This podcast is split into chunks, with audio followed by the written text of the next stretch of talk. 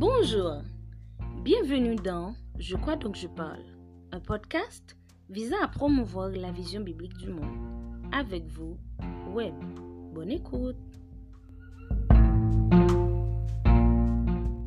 Mesdames, Messieurs, bonsoir. C'est un plaisir de pouvoir vous retrouver pour vous apporter un nouvel épisode. Nous avons avec nous un invité de marque, un invité spécial. C'est un pasteur, c'est un burkinabé, un ami.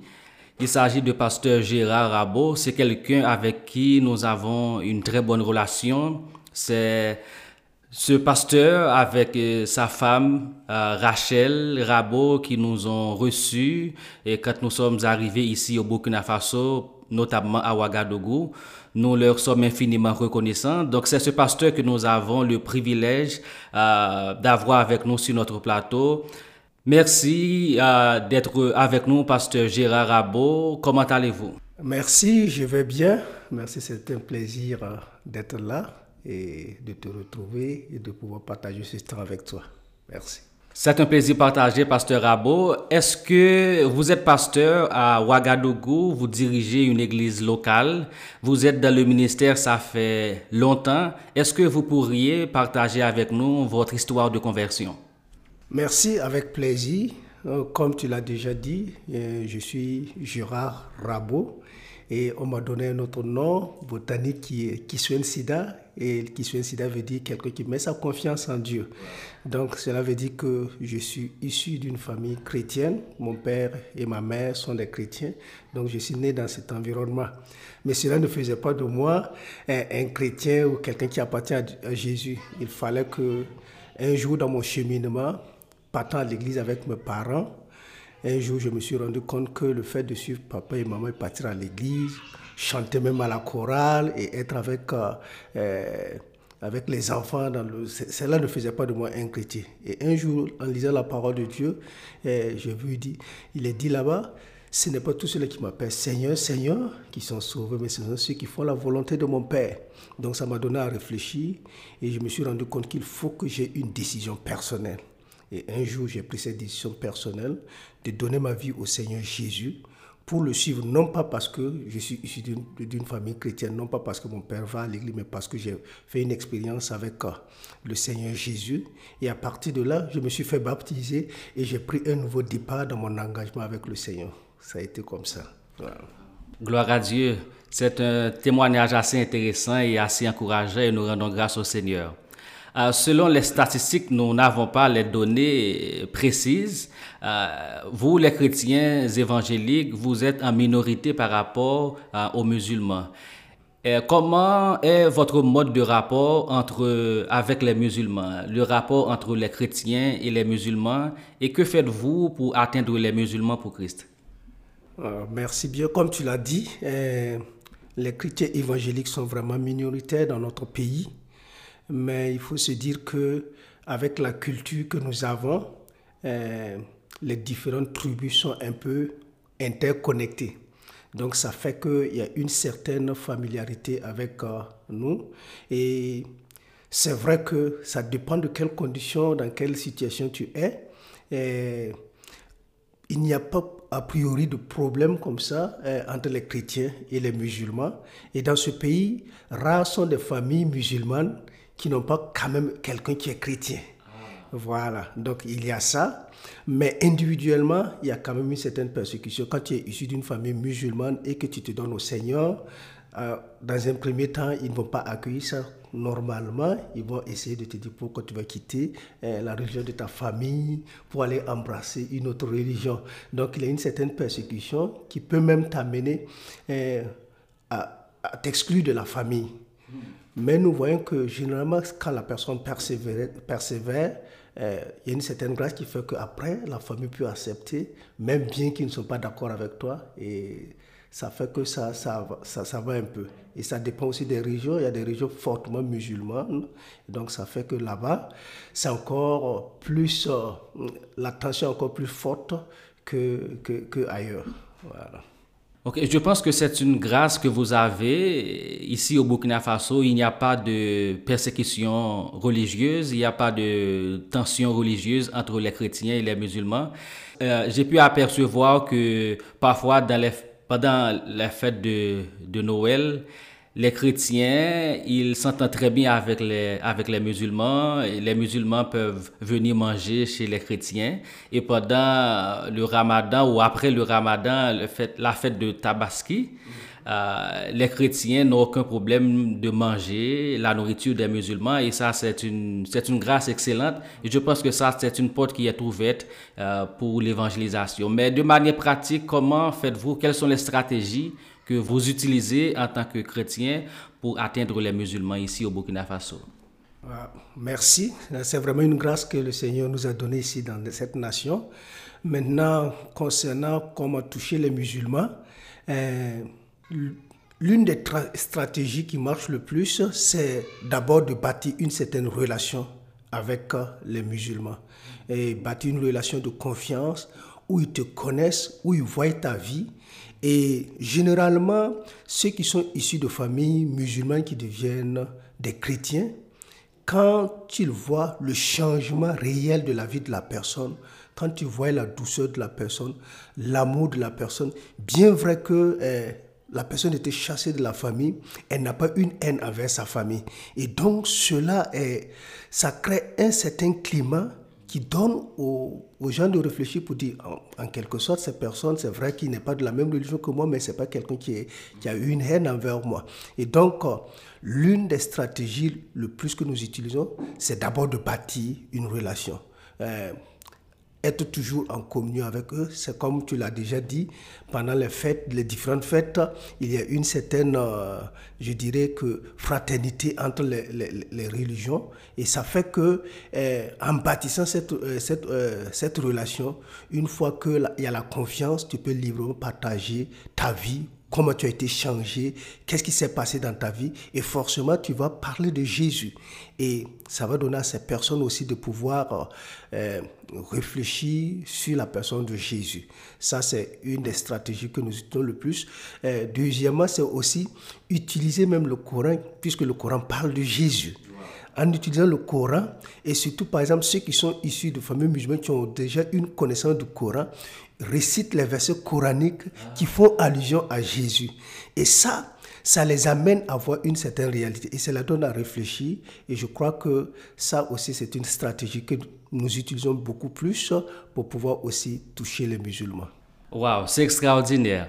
Ah, donc, il faut retenir ces deux méthodes pour moi qui sont très, très intéressantes. D'abord, c'est vous bâtissez des relations, vous construisez des ponts d'amitié avec les musulmans et à partir de votre témoignage, donc, ils peuvent se rendre compte que le Jésus que vous servez est différent, il est puissant, donc il aime les gens, il veut bâtir une relation avec les gens. C'est euh, c'est absolument incroyable. Et puis la deuxième méthode, c'est utiliser le Coran.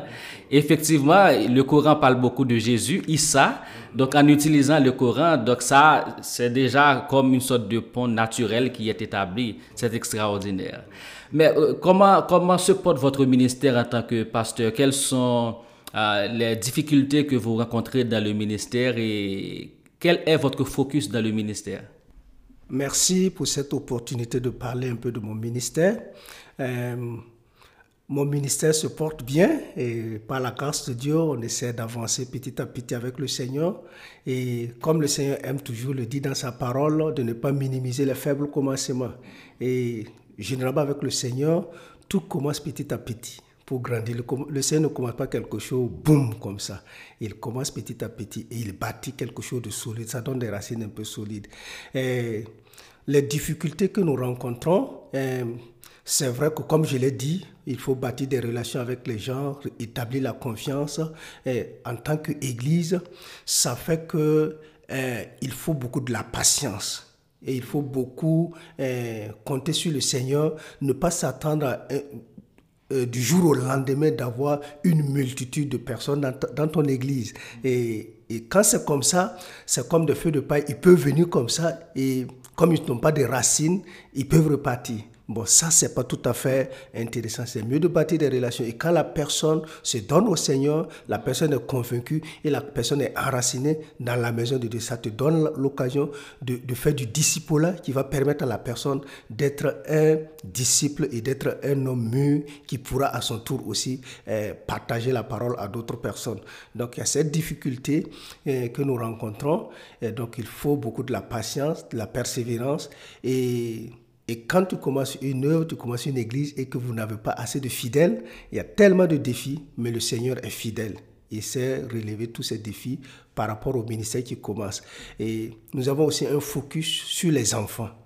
Voilà, parce que ma femme, elle a un appel réel pour les enfants. Mais moi, mais surtout plus ma, ma femme, moi c'est un peu dans la jeunesse, euh, avec la jeunesse que je travaille beaucoup.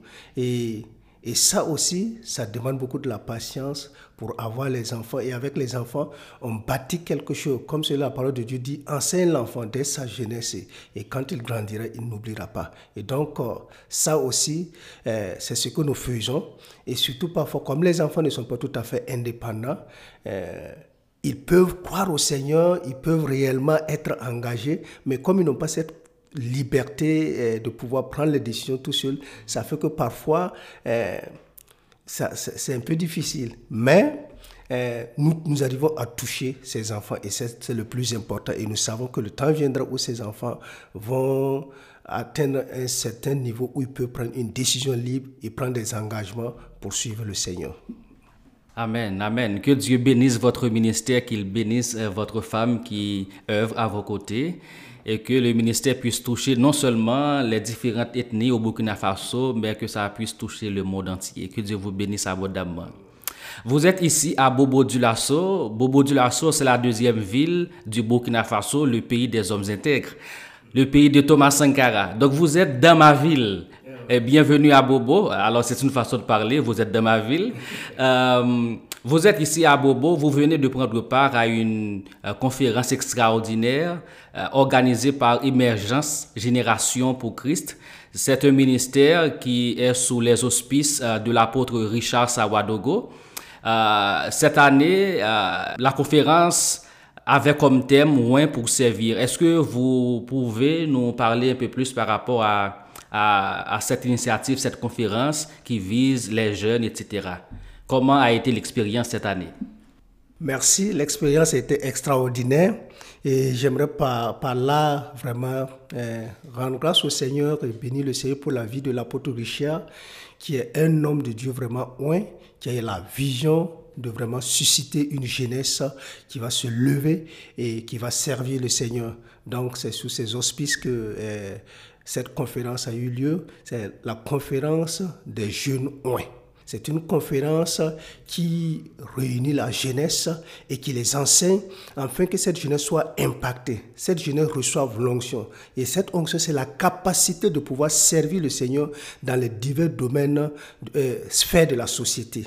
Et donc, durant euh, ce, temps ici à Bobo, l'apôtre Richard a vraiment, euh, à travers la parole de Dieu, challengé la jeunesse à rechercher cette onction à rechercher cette capacité pour pouvoir aller agir et impacter chacun dans son domaine d'activité. Et cette onction, comme il a dit, ce n'est pas seulement dans le domaine spirituel, même dans le domaine social, dans le domaine économique, dans le domaine politique, dans tous les domaines de la société, nous avons besoin de cette capacité. Et c'est le, c'est, le cœur de Dieu. Dieu veut cette capacité pour ses enfants de pouvoir influencer chacun sa zone pour pouvoir voir le royaume de Dieu s'établir dans ces différentes, euh, zones-là. Donc, euh, c'est un peu ce qui s'est passé durant ces quelques jours de conférence ici.